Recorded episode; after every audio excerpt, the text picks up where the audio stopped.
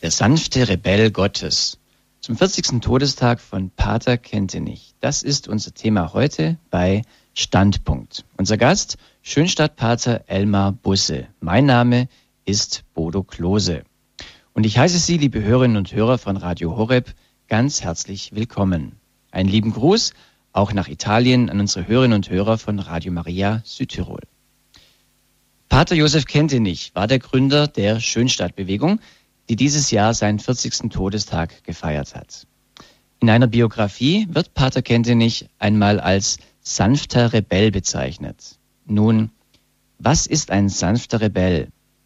Heute haben wir vielleicht Bilder von Menschen im Kopf, die gewaltfrei an Demos teilnehmen. So in diese Richtung. Aber wie war das bei Pater Kentenich? Wie war seine sanfte Rebellion? War sie gegen etwas oder war sie für etwas? Und was können wir daraus für uns heute verstehen? Über diese Fragen sprechen wir mit Pater Elmar Busse, der uns heute aus heute Abend aus Münster zugeschaltet ist. Grüß Gott, Pater Busse. Grüß Gott, Herr Klose. Grüß Gott, liebe Hörerinnen und Hörer. Pater Busse, Sie sind heute in Münster. Sie haben dort ein Wochenende mit Familien gegeben. Was haben Sie denn da so gemacht? Gut, der erste Advent legt es nahe, dass man jungen Familien einfach ein paar gute Tipps gibt, dass sie die Adventszeit beseelt gestalten. Und so ein Angebot wird auch gerne angenommen. Am letzten Wochenende war ich zu einem ähnlichen Adventvorbereitungswochenende in Thüringen, dort im Schönstadtzentrum. Ich weiß auch von der Diözese Rottenburg-Stuttgart, dass diese Adventwochenenden sowohl auf der Liebfrauenhöhe wie auch in Aulendorf eigentlich so Selbstläufer sind und Familien gern diese Anregungen aufgreifen, um einfach in besäter Art und Weise Advent zu feiern. Mhm. Herr Delmar Busse, Sie sind 1951 in Heiligenstadt in Eichsfeld geboren. Ich möchte Sie noch kurz vorstellen, unseren Hörern und Hörern. Sie sind in der damaligen DDR auch aufgewachsen. Sie haben in Erfurt Theologie studiert, sind 1972 in Eisenach ins Noviziat eingetreten, um Schönstadtpater zu werden. Und 1980 war ihre Priesterweihe im Erfurter Dom. Dann waren sie als Kaplan, als Pfarradministrator tätig und seit 1990 auch für die Schönstadtbewegung, zuerst in der Jugendarbeit und später dann vermehrt in der Familienarbeit und heute komplett in der Familienarbeit. Sie Stationen waren natürlich auch, äh, sie waren eine Weile in, in Schönstadt selber. Schönstadt, liebe Hörer und Hörer, ist ein Teilort von dem, von Wallendar und Wallendar liegt bei Koblenz im Rheinland. Ich denke, viele Menschen kennen diesen Ort, weil sie schon dahin gepilgert sind. Es ist eigentlich ein recht bekannter Ort. Nur wenn Sie ihn nicht kennen, dann wollte ich schon mal ein bisschen vorstellen, dass Sie sich eine Vorstellung machen können, wo denn Schönstadt liegt. Und äh, Sie haben Pater Busse auch noch andere Sitze ihrer Tätigkeit gehabt. Das sind eben auch die verschiedenen Schönstadtzentren, die es so gibt, auch im deutschsprachigen Raum. Sie waren eine Weile in Wien am Kalten, Kahlenberg. Sie haben auch in Stuttgart gearbeitet, dort in der Diözese Rottenburg-Stuttgart. Und seit Mai 2007 sind Sie der Hausrektor der Schönstadtpatres in Essen. Und von dort weiter machen Sie Ihre Familienarbeit und sind aktiv in mehreren Bundesländern. Vielleicht können Sie noch ein kurzes Wort über die Schönstadtbewegung sagen. Wir haben schon über diese Schönstadtzentren gesprochen, die ganz wichtig sind. Was ist genau die Schönstadtbewegung? Die Schönstadtbewegung ist eine Gemeinschaft von 26 verschiedenen Teilgemeinschaften mit offenen, fließenden Rändern. Deshalb auch das Wort Bewegung. Das heißt, es gibt durchaus eine ganze Schar von Leuten, die machen vielleicht auch mal eine Wallfahrt an diesen Ursprungsort Schönstadt bei Koblenz oder auch zu den Diözesanen Schönstadtzentren. Es gibt viele, die das Bildungsangebot und die Exerzitien dieser Zentren annehmen, ohne sich jetzt da mehr zu binden.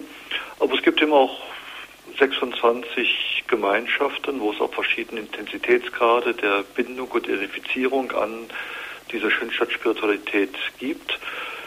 Und diese Bewegung ist auch weltweit verbreitet, sicherlich am stärksten, am dynamischsten in Lateinamerika, aber zu unserer großen Freude auch in den südindischen Staaten Tamil Nadu und Kerala, Burundi, Nigeria, Südafrika, natürlich auch jetzt USA, in Europa mehr in Spanien und Portugal, weniger jetzt in Frankreich, aber es gibt auch in der Schweiz eine große Schönstadtbewegung und in Italien seit ungefähr zehn Jahren doch auch verheißungsvolle Neuansätze. Mhm. Also weltweit verbreitet. Pater Kentenich hatte einen wirklich sehr, sehr wertvollen Grund gelegt.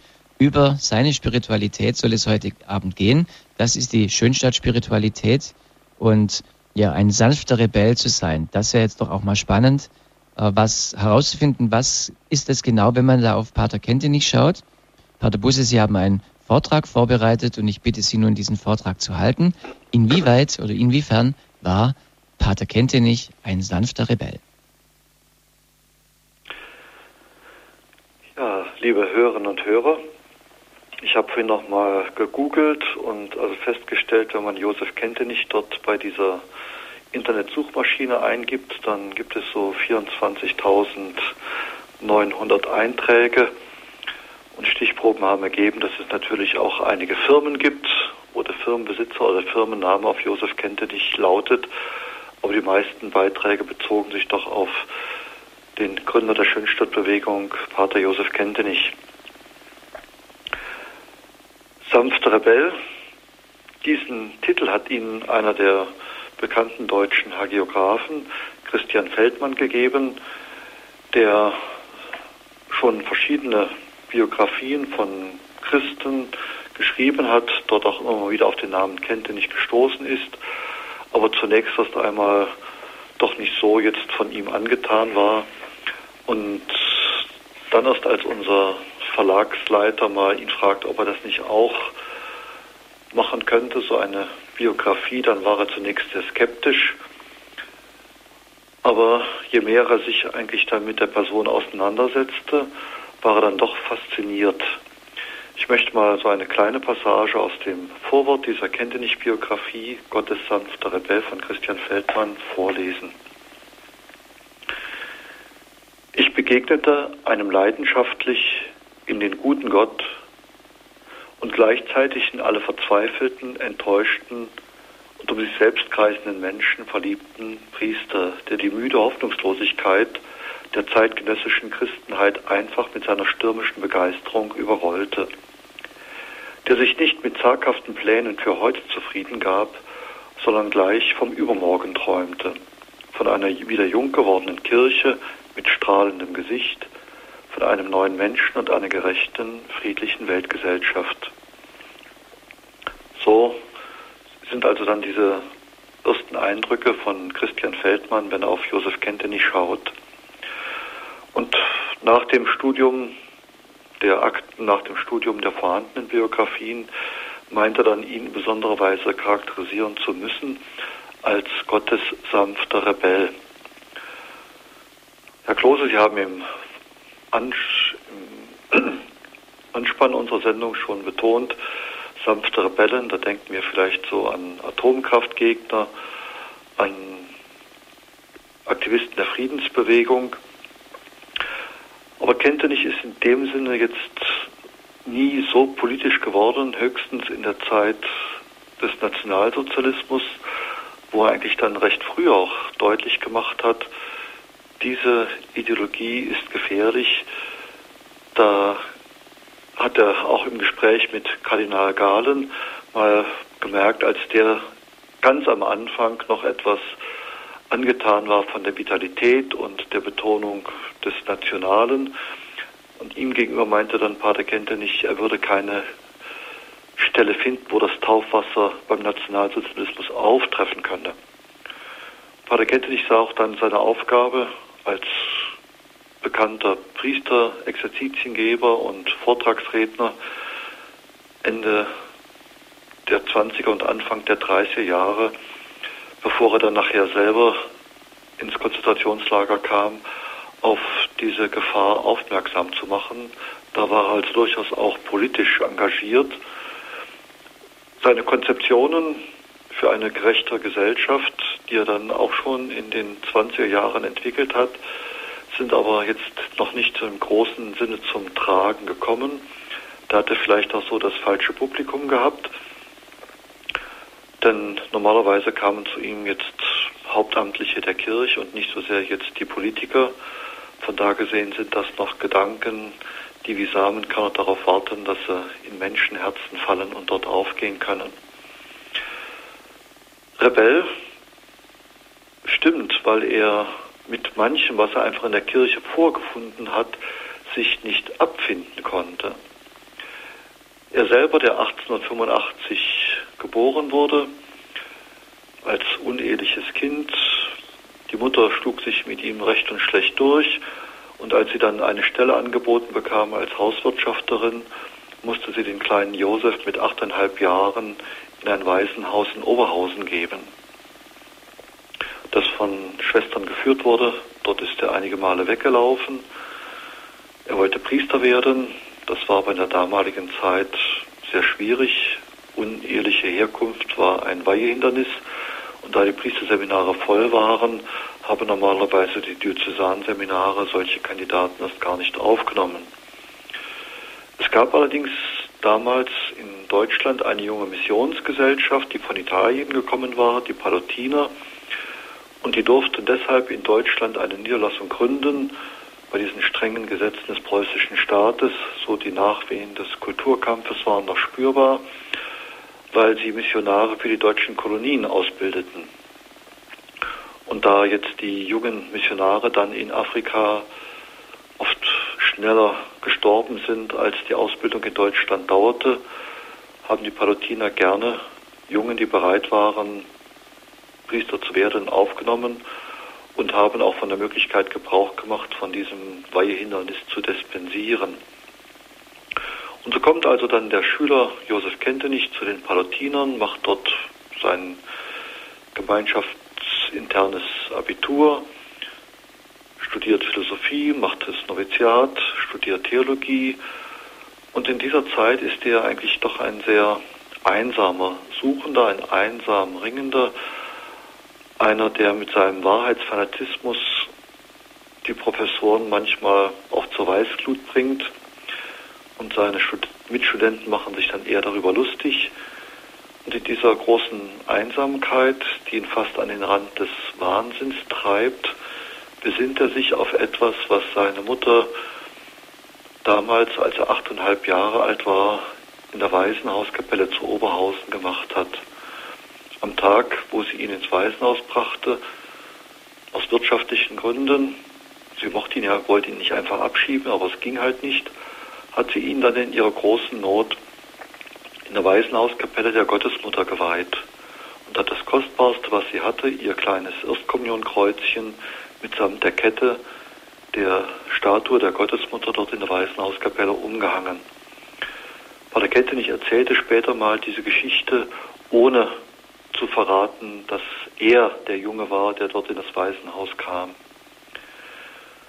Und in dieser Studienzeit, wo er wieder sehr unter diesen Zweifeln litt, schenkt er sich erneut der Gottesmutter und es geht ihm ähnlich wie dem jungen Studenten Franz von Sales in Paris. Auf einmal fallen diese Zweifel ab, auf einmal kann er wieder glauben. Er wird dann 1910 zum Priester geweiht. Aufgrund seiner schwachen Gesundheit kommt er nicht als Missionar nach Afrika, sondern wird eingesetzt als Lehrer. Und zwar einfach für die Fächer, die gebraucht werden, zunächst einmal für Deutsch und Latein. Und da fällt schon auf, dass er einen ganz anderen Lern- und Lehrstil hat als seine Mitbrüder. Dieser Frontalunterricht, wo dann die Lehrer wussten und dann das mit den Schülern eingepaukt haben, der widerstrebte ihm aus seiner eigenen Schülerzeit. Und er versuchte dann, die Schüler die ganzen Grammatikregeln selber finden zu lassen und wenn er selber mal eine Frage stellte, und es waren zehn, die aufgezeigt haben, dann durften die nicht die Antwort sagen, sondern mussten einem, der jetzt die Antwort nicht wusste, durch Hilfsfragen darauf bringen. Seine Vorgesetzten erkannten sehr bald diese pädagogische Begabung und haben ihn dann als Spiritual eingesetzt im Haus der Palutiner, im Studienhaus, wobei da so eine Revolution im Haus gärte. Es war ein großer Neubau erstellt worden, der sollte möglichst lange halten. Und so hat man halt im damaligen Stil dann versucht, durch viele Verbote und Gebote und Vorschriften das Haus zu schonen, was dann aber doch zu einer Revolution führte im Haus. Und in dieser Not, wo dann auch manche sagten, wir wollen hier weggehen, wenn das so weitergeht, und auch ein großer Image-Schaden bevorstand, wurde dann Josef Kentenich als Spiritual eingesetzt, 1912. Und in seinem Eröffnungsvortrag vor den Jungen hat er dann schon als Programm drüber geschrieben, wir wollen uns erziehen zu festen, freien, priesterlichen Charakteren. Und er betont immer wieder, nicht ich will euch erziehen, sondern ich will euch anregen, dass ihr das selbst macht. Und dass er auch einen großen Raum für Freiheit lässt, für Erfahrungsaustausch, für Gespräche.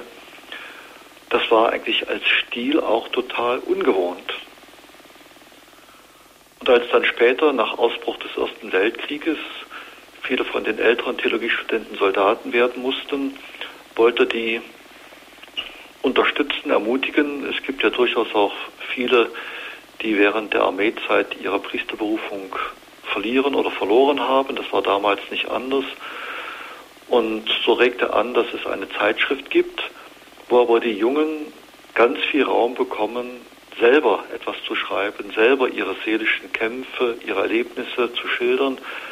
Er möchte also nicht jetzt eine Einbahnstraßenkommunikation halten, sondern möchte einfach die Jungen ermuntern, dass sie sich gegenseitig anregen. Das gelingt gegenüber einer gewissen Skepsis aus seiner Vorgesetzten. Und diese Art der Kommunikation ist damals für kirchliche Verhältnisse sehr neu. Noch etwas anderes spielt bei ihm eine wichtige Rolle, als ihm sein Vorgesetzter ein vergammeltes Friedhofskapellchen, was sich auf dem Gelände befindet, als Versammlungsort anbietet, lässt Kentenich es dann renovieren. Aber ihm geht es darum, dass das mehr ist als ein Versammlungsort. Hintergrund seine eigene Erfahrung mit der Gottesmutter, die ihm in seelischen Nöten geholfen hat, ein Zeitungsartikel über die Entstehung eines italienischen Wallfahrtsortes, wo nur durch Gebet und Opfer eines Rechtsanwaltes, der zwei Waisenhäuser gebaut hatte, dann ein Wallfahrtsort entsteht. Und in Pater Kentenich löst dieser Zeitungsartikel ein ganz starkes Echo aus.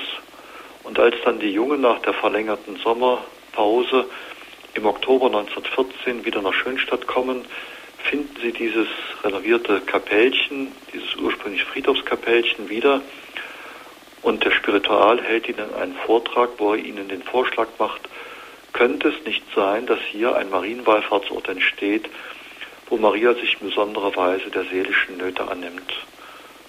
Und dass das möglich wird dadurch, dass ihr dafür betet und opfert.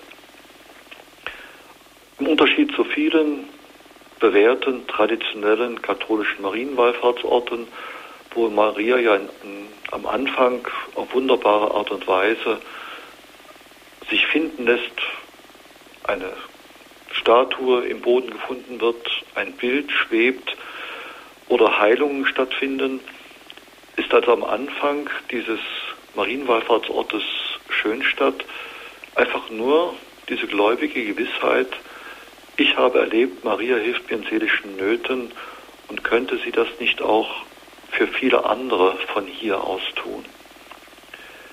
Wir merken, dieser Kentenich passt eigentlich nicht in das Konzept eines damaligen Theologiestudenten. Er passt auch nicht in das Konzept eines damaligen Palatinerpaters. Und so gibt es durchaus Mitbrüder, die seiner Art, den Jungen Freiheit zu lassen, die Eigenständigkeit zu fördern, Räume zu schaffen, wo sie eigenverantwortlich tätig sein können, das ist schon Rebellion. Und die Jungen empfinden ihn auch viel mehr als einen der ihren, als einen der Patres.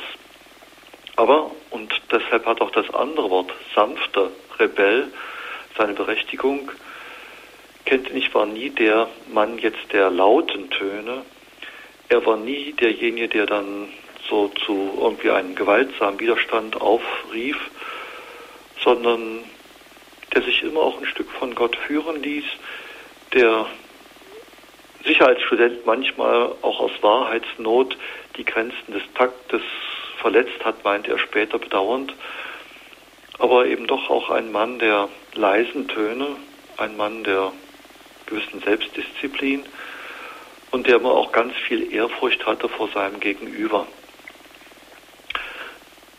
Kurz vor seiner Priesterweihe, als dann überlegt wird, wurde, soll er wirklich auf ewig Mitglied der Gemeinschaft sein, dann meinten dann einige aus der Provinzleitung, dieser kennt er nicht, dieser selbstständige Denker ist uns fast unheimlich, der hat das beste Zeug zu einem Heretiker. Und so fällt dann die Entscheidung zur Ewigzulassung 3 zu 2 gegen ihn aus. Und der Provinzial, der ihm dann diese Entscheidung mitteilen muss, findet dann doch so einen sehr gefassten, blassen Studenten vor, der aber dann auch sagt, wissen Sie, von Angesicht zu Angesicht werde ich immer sehr freimütig sein, aber hinter Ihrem Rücken können Sie vor mir sicher sein, da bin ich loyal. Und diese Äußerung des Studenten Kentenich hat dann den Provinzial bewogen, noch einmal den Fall der Zulassung Kentenich auf die Tagesordnung zu setzen und dann wurde er doch mit 3 zu 2 zugelassen. Es war also doch immer ein sehr schwieriger Weg auf des Messers Schneide, eine Gratwanderung. Und später konnte dann Josef Kentenich selber sagen, ich musste als Jugendlicher die ganzen Krankheiten des modernen Menschen selber erleiden, um aber auch eine Lösung zu finden. Dieser sehr auf den Verstand und auf den Willen ausgerichtete Stil, der damals in der Erziehung üblich war, den konnte er überhaupt nicht vertragen. Und für ihn war es dann auch später wichtig, dass das Herz genügend Raum bekam, dass Erlebnisse geschaffen wurden, weil er genau wusste, Erlebnisse prägen die Tiefenseele. Und als er dann in Dachau war und nicht sicher war, ob er dort lebend wieder rauskommen könne, meinte er zu einem seiner treuen Gefährten, falls ihr also dann nach dem Krieg Schönstadt wieder neu aufbauen muss, müsst, denkt daran, es geht um zwei Dinge, um Zeitenstimmen und Tiefenseele. Wobei er mit Zeitenstimmen meinte, Gott spricht durch die Verhältnisse der Zeit, Leider würde die Kirche so sehr oft am Konservativen hängen, dass sie in der jeweiligen Zeit eigentlich das Göttliche, die Spuren des Göttlichen nicht genügend wahrnimmt und deshalb immer auch etwas Veraltetes, Verkalktes habe. Da war er also ein Pionier mit einem unwahrscheinlichen wachen Sinn für neue Tendenzen und aber auch jetzt, um nicht auf Modeerscheinungen hereinzufallen, dann in diesen neuen Zeiterscheinungen dann das Göttliche herauszuspüren. Wie gesagt, als damals der Nationalsozialismus aufkam und durch seine Vitalität auch manchen Katholiken erstmal fasziniert hat, da hat er bedingt durch seine Fähigkeit zur Unterscheidung der Geister gemeint, ich finde keine Stelle, wo das Taufwasser auftreten kann. Aber andererseits hat er auch wieder gespürt, Kirche muss sich wandeln und das hat er dann sehr wach wahrgenommen. Zeitenstimmen. Und das andere, Tiefenseele, er hat selber gemerkt, wie diese sehr rationale, auf den Willen orientierte und auf den Verstand orientierte Theologie und Seelsorge letzten Endes die Kirche nicht in die Zukunft bringen kann. Was ist rebellisch am Josef Kentenich? Vielleicht ist so eine Momentaufnahme hilfreich, als ihm in Dachau verboten wurde, weiterhin Briefe zu schreiben an seine Bewegung, hat er dann aber die Möglichkeit genutzt, über Häftlinge, die auf der Plantage gearbeitet haben, dann illegale Post rauszuschmuggeln. Er wusste natürlich für die, die das gemacht haben und manchmal auch für die ganzen Mithäftlinge der jeweiligen Stube, gab es ganz harte Strafen. Und doch hat er die Überzeugung auch gewonnen, diese Machthaber haben eigentlich kein Recht, mein Gott gewollte Aufgabe, nämlich Gründer der Schönstadtbewegung zu sein, dann zu vereiteln. Und wenn sich da eine Möglichkeit auftut, auch wenn sie mit Gefahren verbunden ist, auch wenn es dann viel Umsicht und Einfallsreichtum braucht, dann nutze ich diese Möglichkeit. Manche mit gefangenen Priester fanden das als unsozial, weil er auch sie in Gefahr brachte. Aber er hat dann diesen Weg genutzt und dieses unkonventionelle Denken einfach nach Möglichkeiten zu schauen, was geht denn doch, auch wenn es uns offiziell verboten ist. Das kennzeichnet doch diesen Rebellen Josef Kentenich. Und als er dann im Frühjahr 1945 entlassen wurde und auf der Schwäbischen Alb das Ende des Krieges abwartete, ging er dort mal mit einem Pfarrer so durch den Ort und sah, wie, so, wie sich so ein Huhn durch ein kleines Loch im Tor zwängt, ein paar Federn verließ. Und er meinte dann, so habe ich es eigentlich auch immer gemacht. Er hatte richtigen Spaß dabei, das zu beobachten. Oder wenn wir betrachten, seine Art, religiöse Gemeinschaften zu bauen und in dieser Art und Weise, wie sich der Einzelne an diese Gemeinschaft bindet, keine traditionellen Gelübde einzuführen, sondern einen ganz normalen Arbeitsvertrag und auch so viel Freiheit zu lassen, dass auch der, der mit der Gemeinschaft einen Arbeitsvertrag auf ewig geschlossen hat, ein Kündigungsrecht bekommt.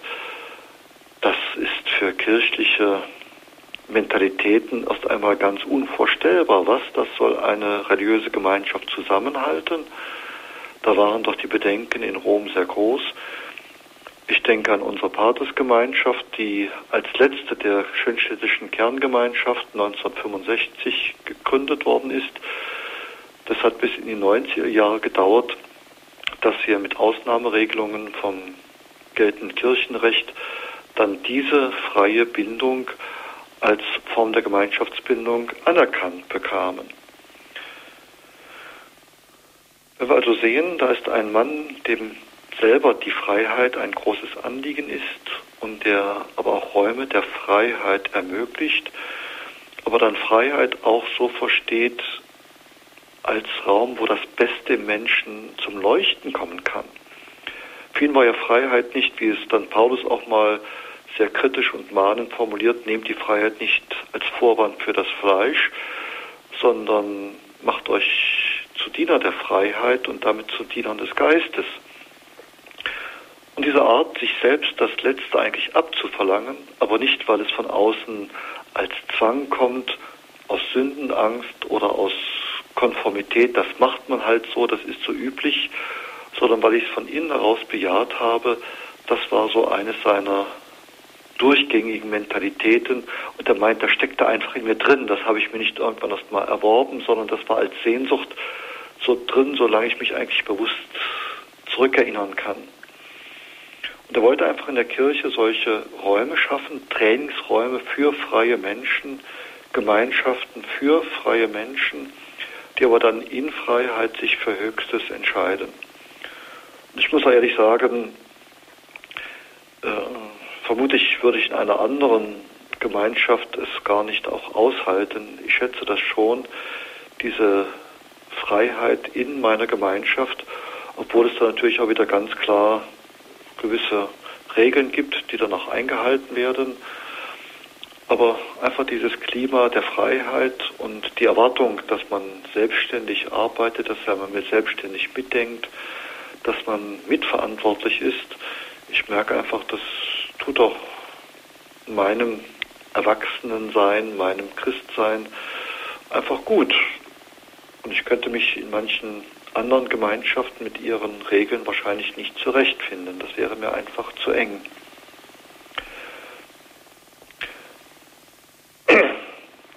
Allerdings muss ich auch sagen, ja, diese Art, Menschen zu einem begeisterten Christsein zu führen, ist dann auch auf Unverständnis gestoßen. Und leider kam es dann zu dieser langen Zeit des Unverstandenseins, wo die Verantwortlichen der Kirche, also konkret Mitarbeiter des Heiligen Offiziums in Rom, die dann nach Deutschland gesandt wurden, diese Art des Christseins, so wie Kentenich sie lehrte, eigentlich als nur bedenklich, als bedrohlich empfanden und dann meinten, es ist gut, wenn dieser Josef Kentenich erstmal wegkommt von Schönstadt, dann wegkommt von Deutschland und als er dann in Rom war, hieß es, nein, er soll auch ganz weg von Europa, er soll nach den USA. Und so begann für Schönstadt ein richtiger Kreuzweg, der 14 lange Jahre dauerte und erst durch das Zweite Vatikanische Konzil und den Mentalitätswandel, der damit verbunden war, dann auf verständnisvolle Ohren und Herzen in Rom traf. Und so konnte Pater Kentenich 1965 dann nach Schönstadt zurückkehren, genau am 24. Dezember und konnte dann noch bis zum 15. September 1968 in Schönstadt wirken. Aber ihm war es ein Anliegen, das hat er auch dann gegenüber dem Mitarbeiter des Heiligen Offiziums gesagt, ich werde mich nicht pro forma freiwillig von meinem Werk lossagen, das würde ja an der Schulderklärung gleichkommen, ich bin mir keine Schuld bewusst, aber wenn Sie im Gehorsam das verordnen, ich habe Gehorsam versprochen, dann gehe ich im Gehorsam dann auch nach den USA. Genau das hat er gemacht. Und hat dann auch im großen Gehorsam dann mit ansehen müssen, dass zum Beispiel bei der Schönstadtbewegung in Chile es Leitbilddifferenzen gab, charismatische Flügelkämpfe und er konnte nicht eingreifen, weil ihm das verboten war. Und so ist dann dort auch der ganze Konflikt sehr eskaliert. Und er hat zwar dann in Rom entsprechend interveniert, hat also auch von seinem Verantwortungsrecht Gebrauch gemacht, aber wenn dann Rom Nein gesagt hat, hat er sich an diese Bestimmung gehalten. Und als er dann zurückkam, nach diesen 14 schwierigen Jahren, meinte er mal, er möchte mal später auf seinem Sarkophag stehen haben, auf seinem Grabstein, er liebte die Kirche. Und das unterscheidet ihn von so manchen Reformern der letzten Jahrzehnte, die dann, wenn sie nicht gleich auf offene Ohren und offene Herzen gestoßen sind, dann aus der Kirche ausgewandert sind oder mit Presseerklärungen versucht haben, Druck auszuüben. Das war überhaupt nicht der Stil eines Josef Kentenich. Wenn er dann bei den verantwortlichen Stellen seine Bedenken, seine Vorschläge vorgebracht hatte und die wurden dann abgelehnt, dann sagt er auch, jetzt habe nicht mehr ich die Verantwortung und jetzt muss Gott dafür sorgen, dass meine Ideen, meine Vorschläge, meine Vision einer erneuerten Kirche, dass die dann irgendwann doch zum Tragen kommen. Und ich habe den Eindruck, nach 40 Jahren, so manches, was jetzt auch in der Kirche läuft, ist im Grunde genommen auch genau das, was Kentenich damals schon in den 40er und 50er Jahren vorausgesagt hat. Ich habe den Eindruck, jetzt ist man sich in der Kirche seinen Zeitdiagnosen durchaus gegenüber sehr offen. Man ist sich einig mit ihm. Aber natürlich diese Ansätze, die er gebracht hat, und da ging es ihm nicht darum, nur Bücher zu schreiben, Theorien zu entwickeln, sondern seine Pionierarbeit lag darin, eigentlich dann Biotope zu schaffen, also Menschen zu erziehen und Gemeinschaften aufzubauen, wo dieses neue Bild einer zukünftigen Kirche auch schon Gestalt annahm. Wir erleben ja zurzeit auch einen interessanten Prozess des ökumenischen Miteinanders der verschiedenen geistlichen Bewegungen. Es gab in Stuttgart zwei große Kongresse, 2004 und 2007. Jetzt vor zehn Tagen wurde in Stuttgart der Kernkreis dieses Koordinatorenteams auch mit dem Ökumenepreis ausgezeichnet. Und so manche andere Bewegungen meinen dann so mit einem zwinkernden Auge, ein bisschen lächelnd, ja so ein vielschichtiges Gebilde, wo es einfach keinen gibt, der das letzte Wort zu sagen hat. Wie Schönstadt das ist, das hat sich auch nur ein Deutscher ausdenken können.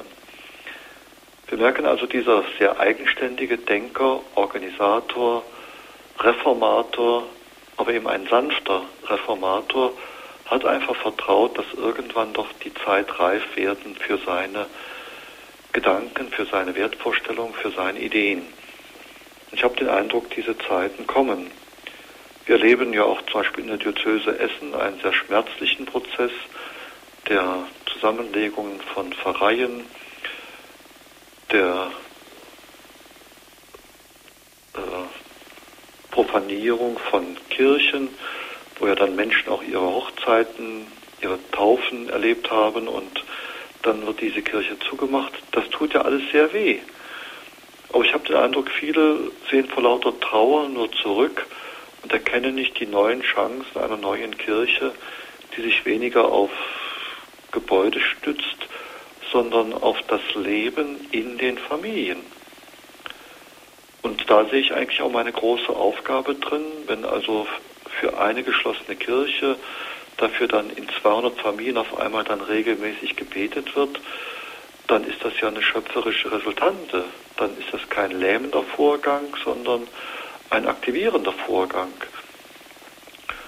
Und ich weiß es ja auch von manchen Priestern, die sagen ja, für die Sakramentenspendung fehlt einfach vielfach das Fundament. Und das hat zu tun mit Religionspädagogik, das hat zu tun mit religiöser Praxis, die zunächst erst einmal nicht unbedingt von den Priestern und den Hauptamtlichen zu leisten ist, sondern von den Eltern.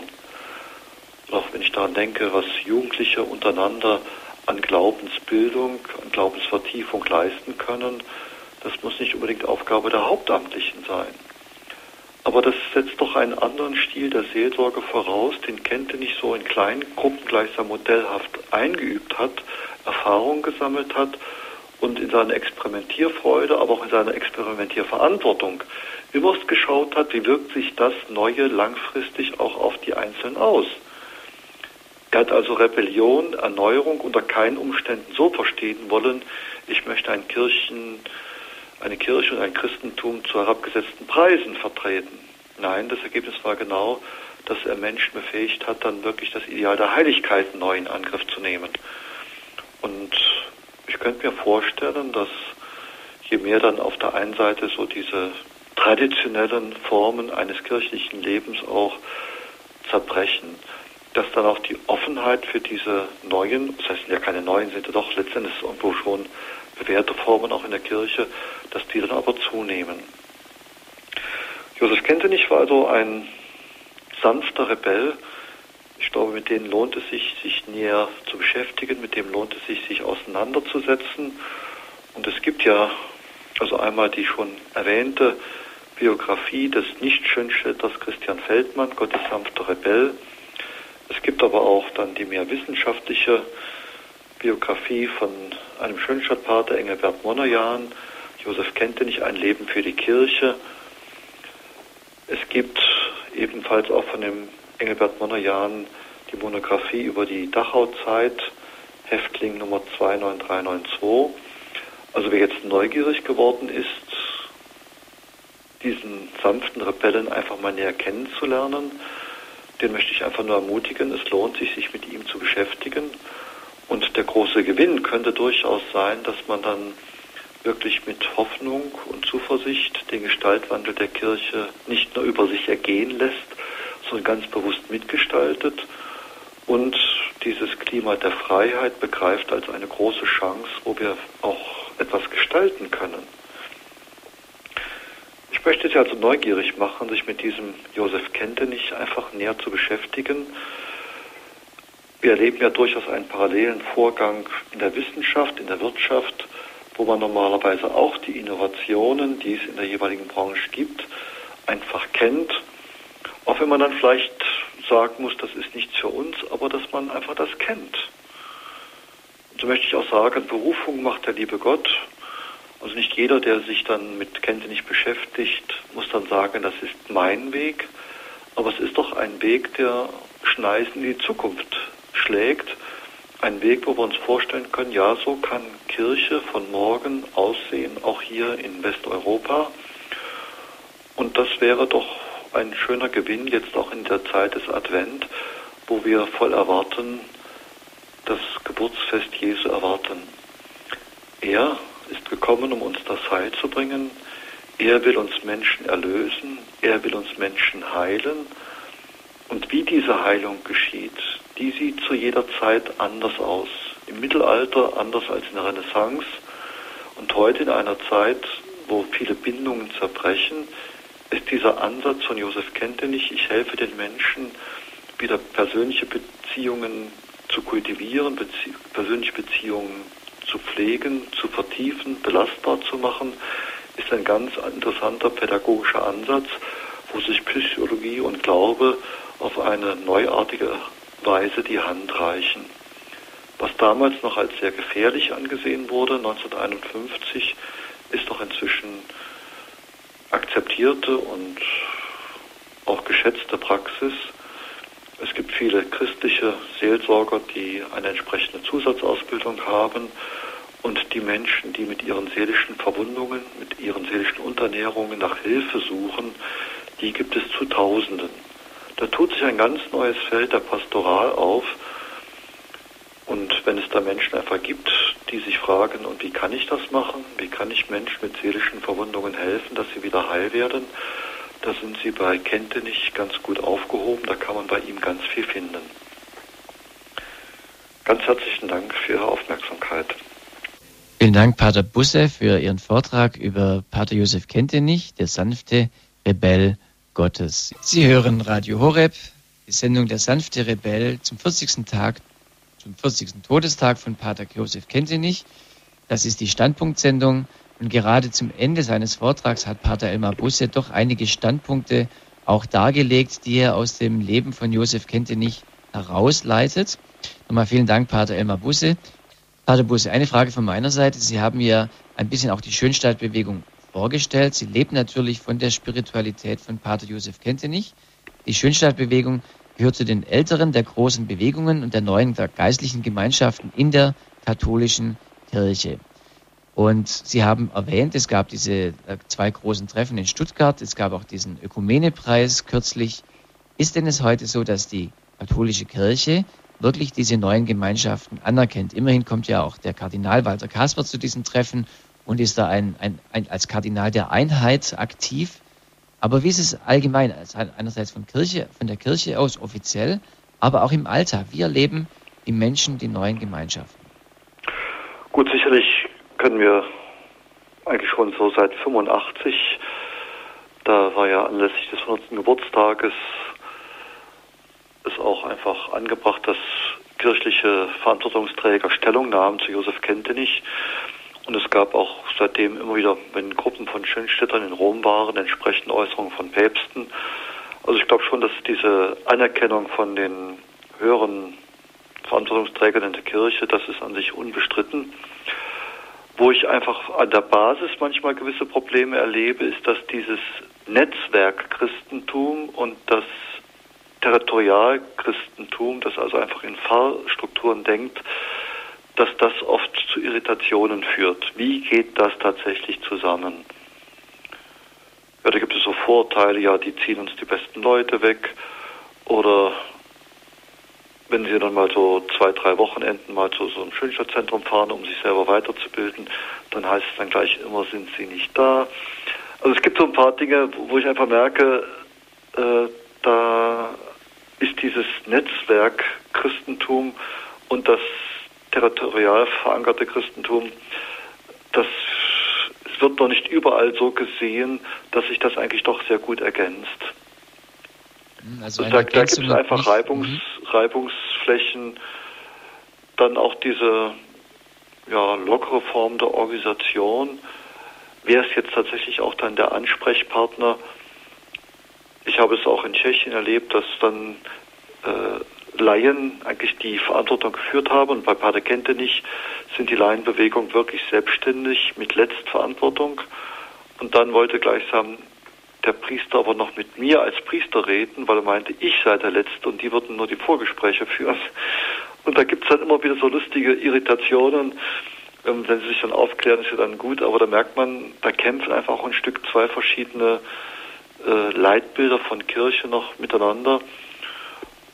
Und ich finde, es gelingt eigentlich dort am besten, befruchtet sich ja auch gegenseitig, wenn man diese beiden Prinzipien der Gemeinschaftsbildung, also das Netzwerk, das jetzt sich einfach ein Stückchen löst vom Territorialprinzip und das Fahrprinzip, wenn man das einfach als gegenseitige Ergänzung begreift. Mhm.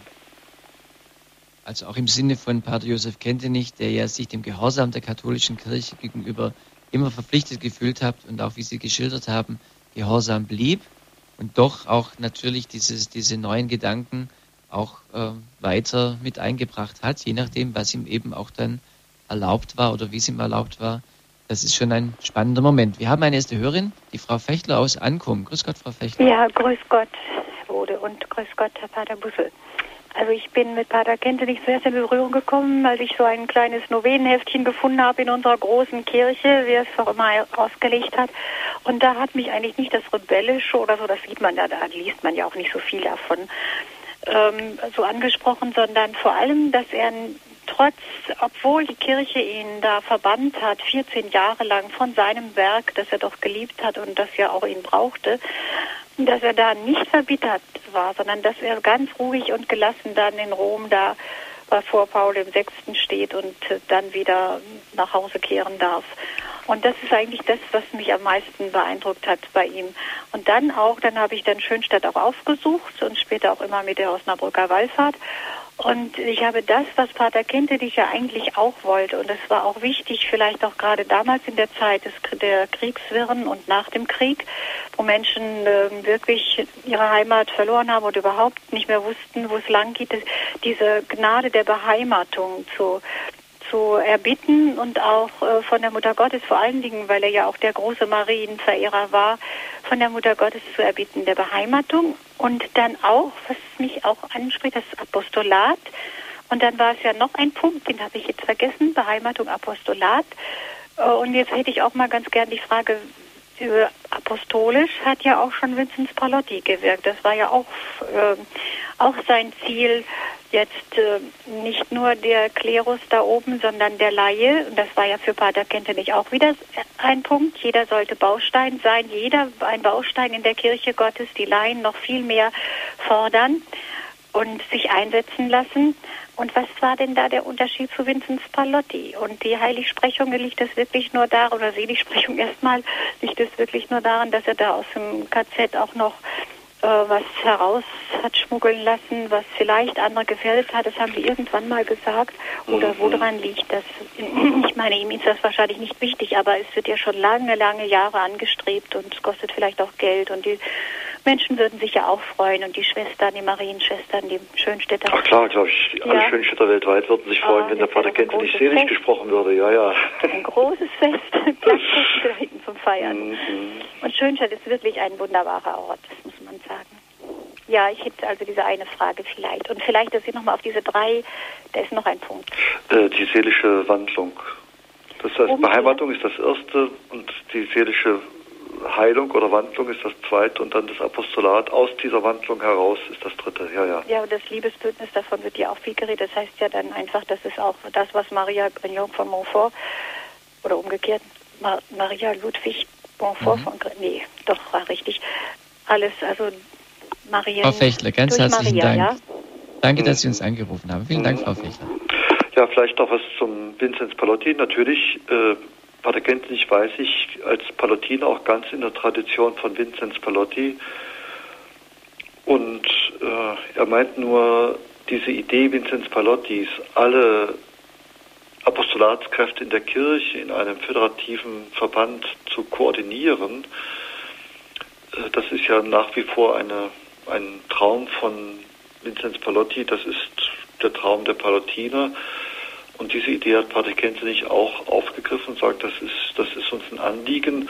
Unsere ersten Schritte zur Verwirklichung sind ja jetzt dann diese ökumenischen Vernetzungen mit den anderen Bewegungen, wo man sich auf einmal dann doch in vielen Anliegen als äh, Brüder und Schwestern neu erlebt.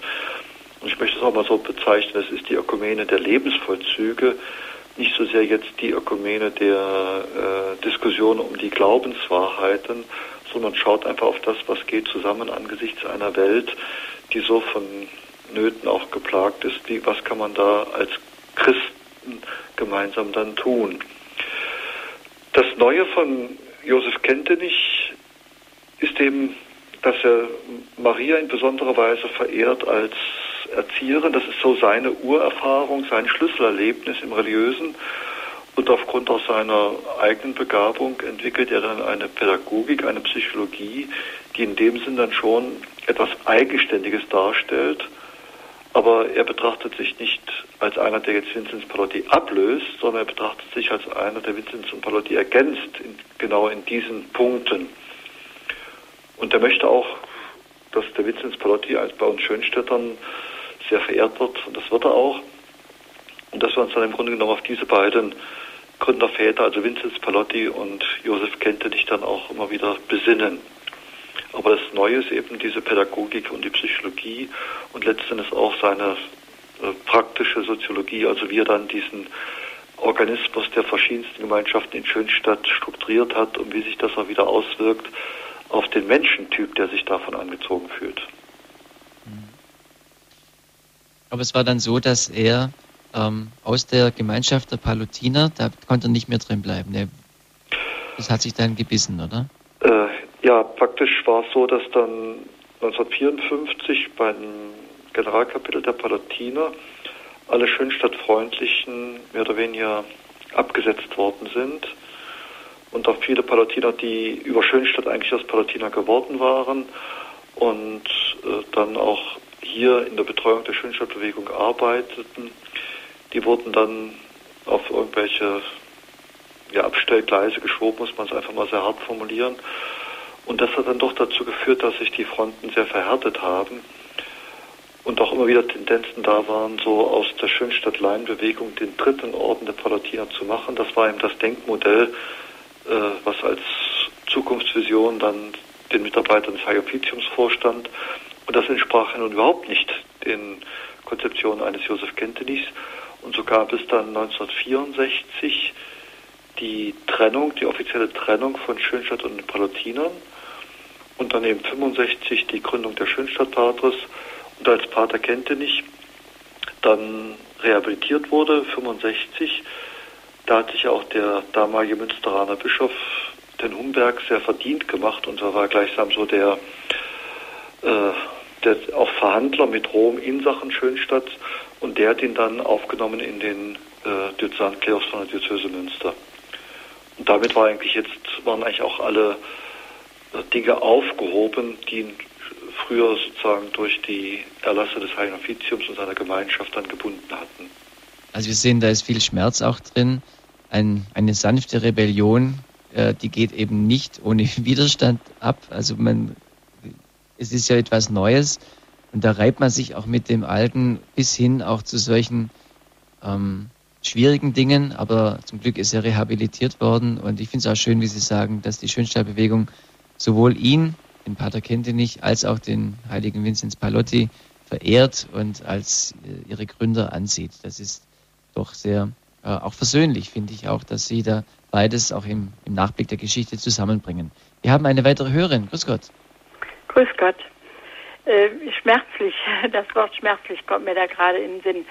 Äh, Pater Kentenich äh, hat ja für seine Priesterweihe damals schon Schwierigkeiten bekommen. Also wir sind in der Schönstadtbewegung, wir sind in Familienwerk und ich war auch neulich bei Ihnen, Herr Pater Busse, in Exerzitien mal. Aber ich wollte mich nicht so offiziell jetzt mit meinem Namen melden. Aber ich wollte jetzt einfach was wissen. Sie haben eben gesagt, ähm, also da, da war ja dieses äh, 3 zu 2, wenn ich das richtig verstanden habe. Mhm. Und dann haben Sie gesagt, er hat das sehr gelassen hingenommen. Das wissen wir ja, ne? Und äh, aber äh, dann haben Sie so ein Wort gesagt, hinter dem Rücken wäre er dann loyal oder sowas. Ich habe das nicht richtig mitgekriegt, was Sie da gesagt haben. Würde er anders denken?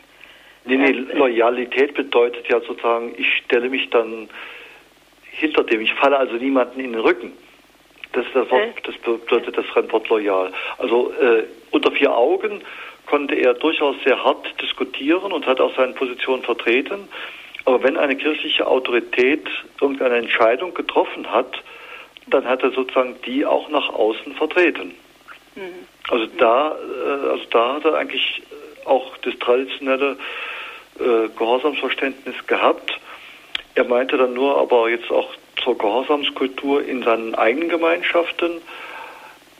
Ein, jemand, der dann neu Rektor wird, egal jetzt in welcher Ebene oder in der oberen bei den Schwestern, ist in dem Sinne nicht gebunden an die Entscheidungen der Vorgängerin, sondern kann sozusagen nach ihrem eigenen Gewissen dann auch Entscheidungen treffen.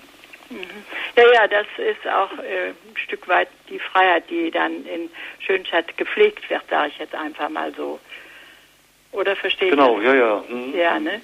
Äh, aber ich denke jetzt so viel drüber nach. Also wir fahren auch nach Medjugorje und ich denke so manchmal, wenn die ganzen äh, Dinge, die Pater Kentenich vor vielen, vielen Jahren da schon in Gang gebracht hat, sagen wir mal, die vierwöchige Beichte und so, was die Mutter Gottes jetzt in Medjugorje auch wünscht, das ist in Schönstadt im Grunde genommen alle grundgelegt gewesen schon durch Pater Kentenich. Der hat das wirklich äh, sehr prophetisch auch alles schon äh, den Schönstädtern nahegebracht. Diese Erziehung, die die Mutter Gottes jetzt auch in Medjugorje, ich sage jetzt einfach mal, anstrebt, die äh, Erziehung zur Freiheit, aber äh, Verbindung auch an unseren katholischen, ja, an unsere katholische Kirche, an unseren katholischen Glauben. Die war bei Pater Kentenich äh, sehr grundgelegt schon. Das äh, wird mir immer klarer jetzt. So, das wollte ich nur sagen.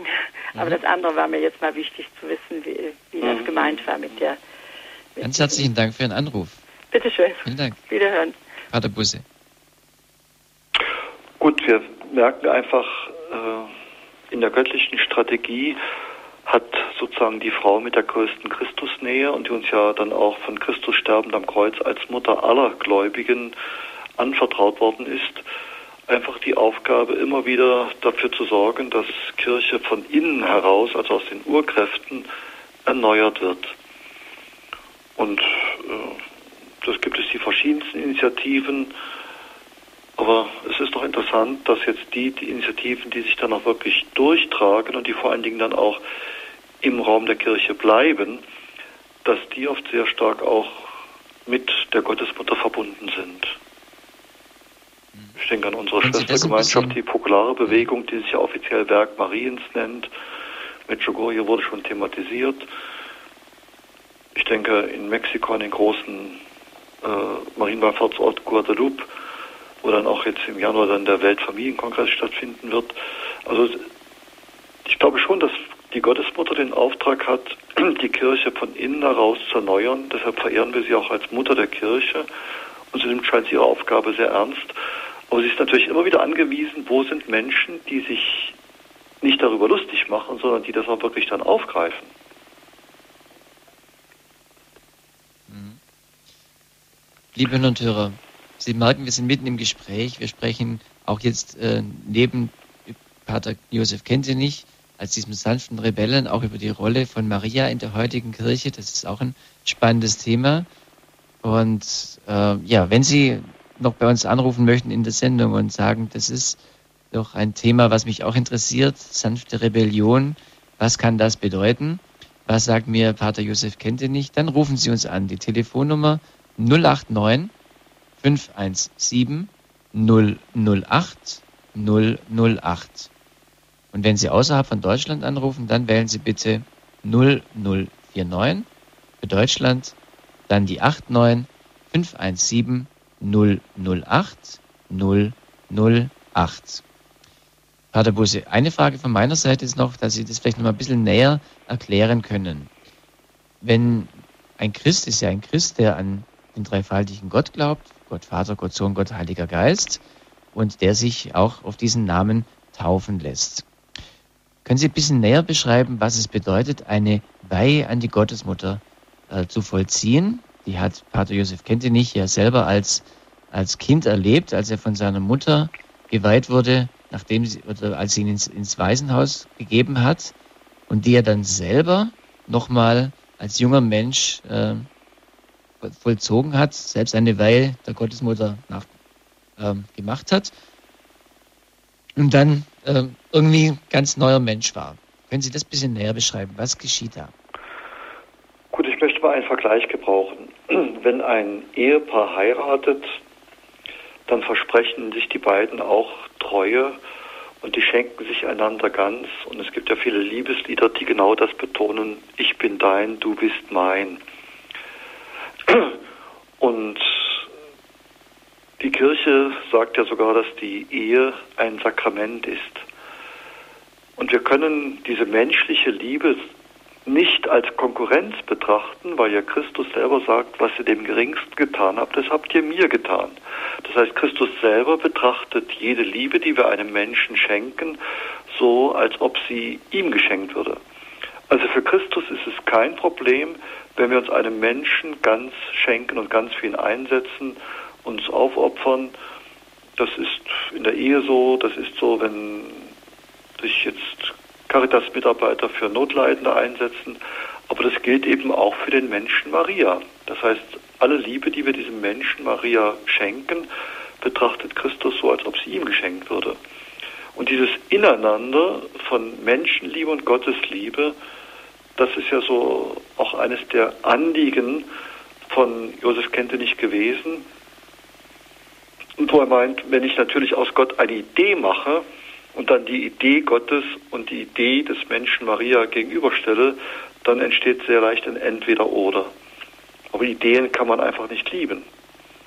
Und sein großer Vorwurf damals war, es gibt in der Kirche, auch gerade unter den äh, Intellektuellen in der Kirche, ganz viele Menschen, die sich sehr schwer tun mit dem ganz normalen Lieben können und die dann eigentlich ein Problem sehen, wo es keins gibt, wenn man lieben kann.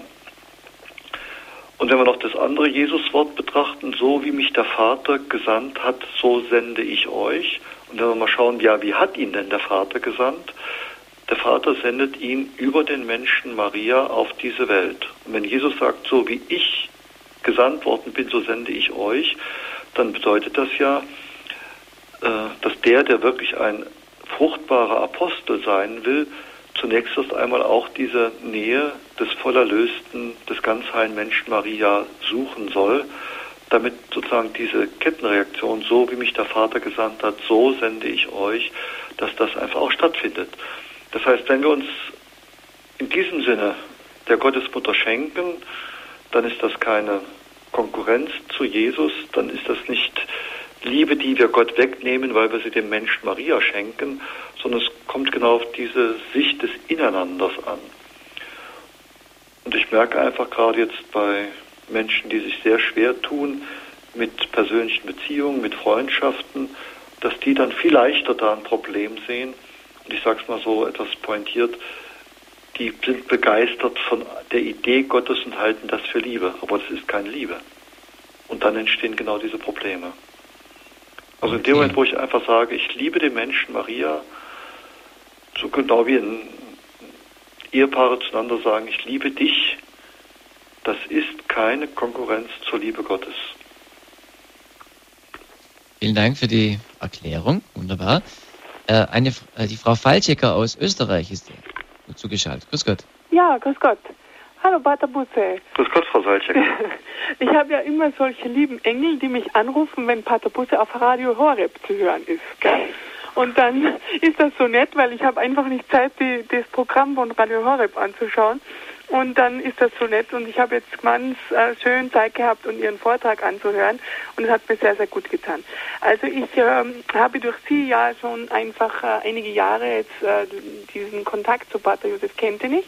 Und äh, bin sehr, sehr dankbar dafür, weil er mich auf einen Weg geführt hat, äh, wo ich einfach denke, dass mein Christsein einfach ja noch einmal reicher gemacht hat, noch einmal eine ganz neue äh, Sicht der Dinge, dieses, äh, wo er so sagt, diese persönliche Entwicklung, dass einfach Glaube oder dass es einfach diese seelische Begleitung braucht, um dass einfach Seelsorge, das bedeutet eigentlich, dass der Mensch, der begleitet wird, einen Schritt wieder machen kann.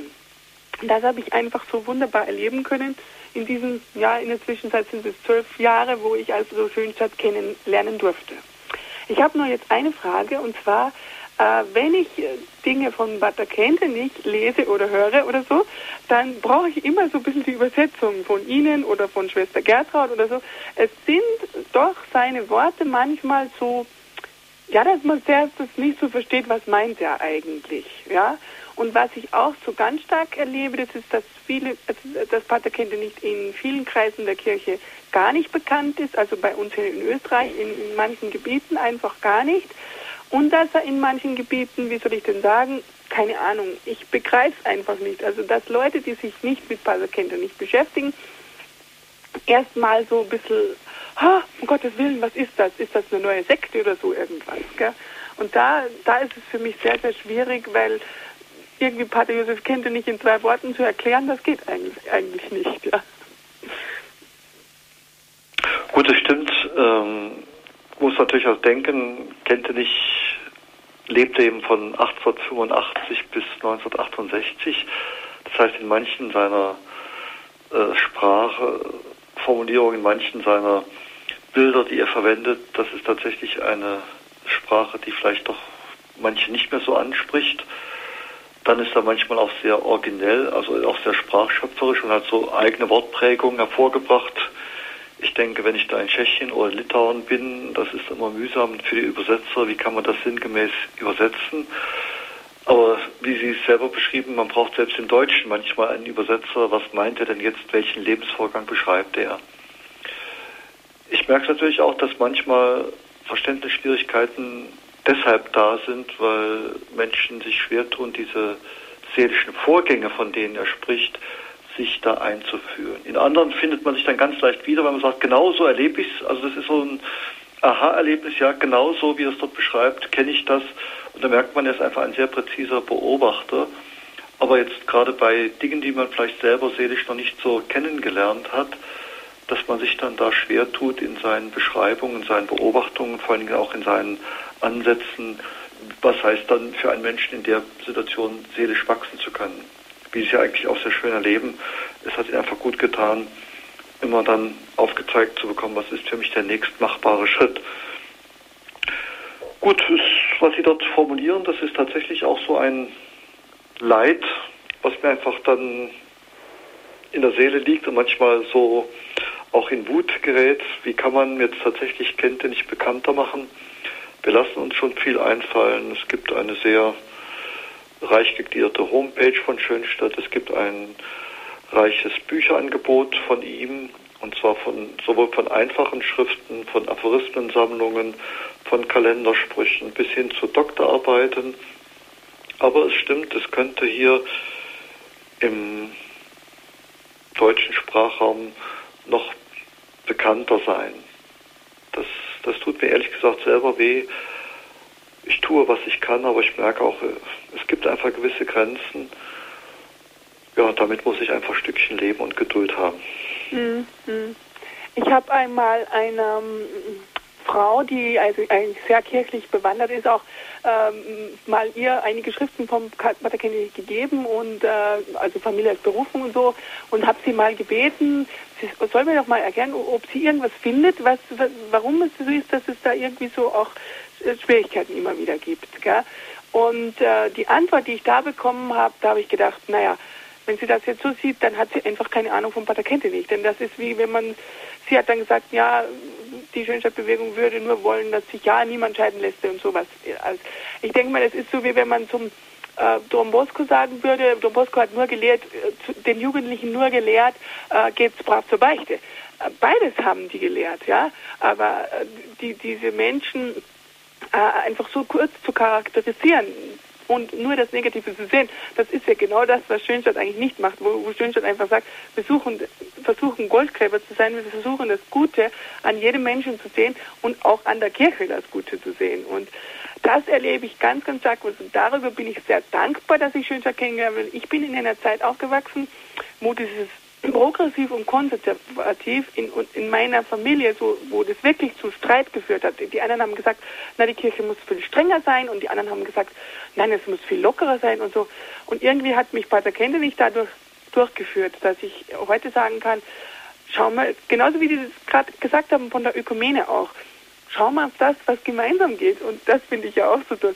Ich finde mich jetzt auch so als sanfter Rebell. Ich meine, das ist ein bisschen meine Situation, ja. Aber wo ich denke, ja, ist schön, der, der, der Pater Kennedy, der hat so viel sich getraut, ja. Und da habe ich gedacht, ja, und immer zu schauen, was geht denn trotzdem, ja. Und das ist für mich auch so, äh, nicht gegen Mauern laufen oder gegen, sondern schauen, wo geht nicht, wo ist eine Tür und wenn es ein kleiner Spalt ist auch, gell, da kann man auch schon ein bisschen durch. Und mhm. da ist dieser eine Spruch, dieses Gott gebe mir die Gelassenheit, die Dinge hinzunehmen, die ich nicht ändern kann, aber den Mut, die Dinge zu ändern, die gehen und die Weisheit, das eine vom anderen zu unterscheiden. Und da denke ich mir, ist doch Pater Kente nicht, also der hat, der hat diese Weisheit gehabt, oder? Der hat diese Weisheit gehabt, das zu unterscheiden und auch so wahnsinnig viel Mut, das zu tun, was geht denn doch, ja? Und das, ja, also das äh, tut uns so gut, wenn wir wissen, wir haben solche Leute, äh, solche starke Wurzeln. Also ich, ich sehe jetzt Pater Kennedy schon als ein Stück meiner Wurzeln äh, in Bier, ja, wo ich mich anknüpfen kann, wo ich mich anhängen kann, wo ich äh, auch die Erfahrungen mitnehmen kann, die er gemacht hat, wo ich sagen kann, ja, es gibt mir Mut, er hat es geschafft. Und er sagt heute, ich liebe, ich, ich, er sagt am Lebensende, ich habe die Kirche geliebt und ich liebe die Kirche. Mhm. Ja, Ganz herzlichen Dank, Frau Falchecker. Ganz herzlichen Dank. Sie haben jetzt auch richtig so mit Engagement ihr, ihr, ihre, ihr Herz ausgeschüttet. Das ist sehr schön. Und wir haben auch gespürt, äh, was es für Sie bedeutet, eine sanfte Rebellin zu sein. Und ja, vielen Dank für vielen Ihr Dank. Statement. Ganz herzlichen Dank. Wir haben noch einen Hörer aus Memmingen. Grüß Gott. Grüß, grüß Gott, hier spricht Johannes Brunner. Ich habe da eine Frage. Zuvor möchte ich aber noch was erzählen. Ich habe hier gerade eine Tasse vor mir, die ist vom Schönstadt auf dem Berg, vom Lemhölz und äh, auf blauem Hintergrund ist eine gelbe Sonne und nach oben ist ein roter und nach unten ein, ein, ein grüner äh, ja, Kometenschweif und die Überschrift heißt Für das Beste in dir. Und das hat mich gefühlsmäßig sehr stark angezogen. Also das ist ganz, ganz wichtig, dass das gefühlsmäßig auch so ankommt. Und die Frage ist, Sie haben in Ihrem Vortrag ja äh, gesagt, dass dieser Rationalismus, dieser kühle Rationalismus da eher schadet auf Dauer. Das spüre ich auch. Jetzt habe ich die Frage an Sie. Wie kann man denn jetzt der katholischen Kirche helfen, dass sie von diesem, diesem kühlen Rationalismus wegkommt?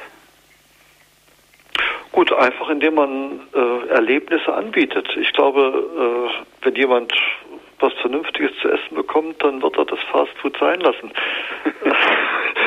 also, ein bisschen konkreter, wenn es irgendwie geht, können Sie es ein bisschen konkretisieren? Oder was hat Pater Kente nicht gesagt oder getan konkret in der Richtung? Also ich habe es gerade mit dieser Tasse probiert, mit dieser Sonne, mhm. diesem Symbol. Haben Sie noch irgendwas, also wissen Sie was Handfestes? Gut, also was, was ganz Handfestes ist einfach, dass er sagt, dass man wieder neu entdeckt, äh, Gott, der Allgegenwärtige, ist ja auch bei mir zu Hause. Mhm. Und dass ich mir einfach dann wirklich so mein Hausheiligtum einrichte, mir ein Kreuz hänge, ein Bild vom mhm. Namenspatron, ein Bild von der Gottesmutter, mhm. vielleicht eine Kerze hinstelle und wo ich einfach jeden Abend mir nochmal Zeit nehme, um einfach zurückzuschauen. Er, er, spricht vom Nachkosten, also nicht jetzt analysieren, sondern Nachkosten. Kosten ist eine Genusserfahrung, ja, Genussverb. Und dann soll ich einfach mal schauen, und bei dem, was ich heute erlebt habe, was könnte mir Gott dadurch sagen? Wo ist er wie so ein schüchterner Liebhaber da gewesen, um mir eine kleine Liebeserklärung zu geben? Mhm. Und ich merke einfach, äh, das tue ich jetzt schon seit etlichen Jahren. Gut, an manchen Tagen geht es dann unter aus Müdigkeit oder Hektik, aber das tut einfach gut, sich da am Abend so zehn Minuten, Viertelstunde Zeit zu nehmen, dem nochmal nachzuspüren und manchmal auch so Dinge aufzuschreiben.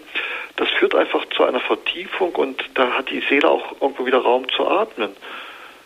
Mhm. Und, und ich merke auch, wenn ich das wach wahrnehme, also wie möchte Gott mir eigentlich heute begegnen, dann fällt es mir auch leichter, anderen zu zeigen, du da und da drin möchte dir Gott auch begegnen.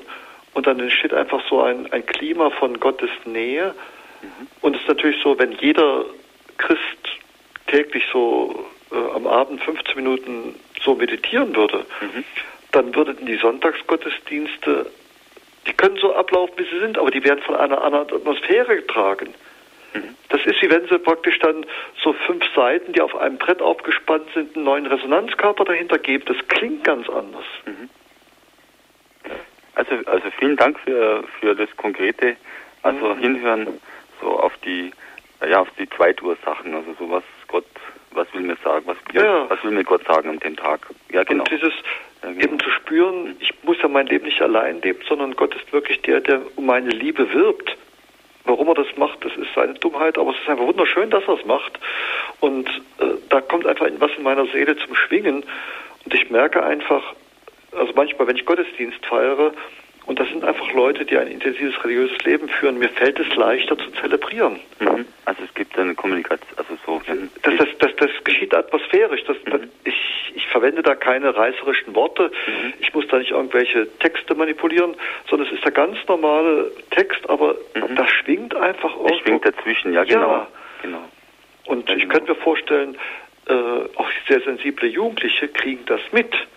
Ja. Ob da eine Atmosphäre da ist, die sehr steril ist, oder ob man da bemüht, also den Gottesdienst in 35 Minuten einfach abzuspulen, um seine Sonntagspflicht zu erfüllen, äh, das ist der Tod der Liturgie. Mhm.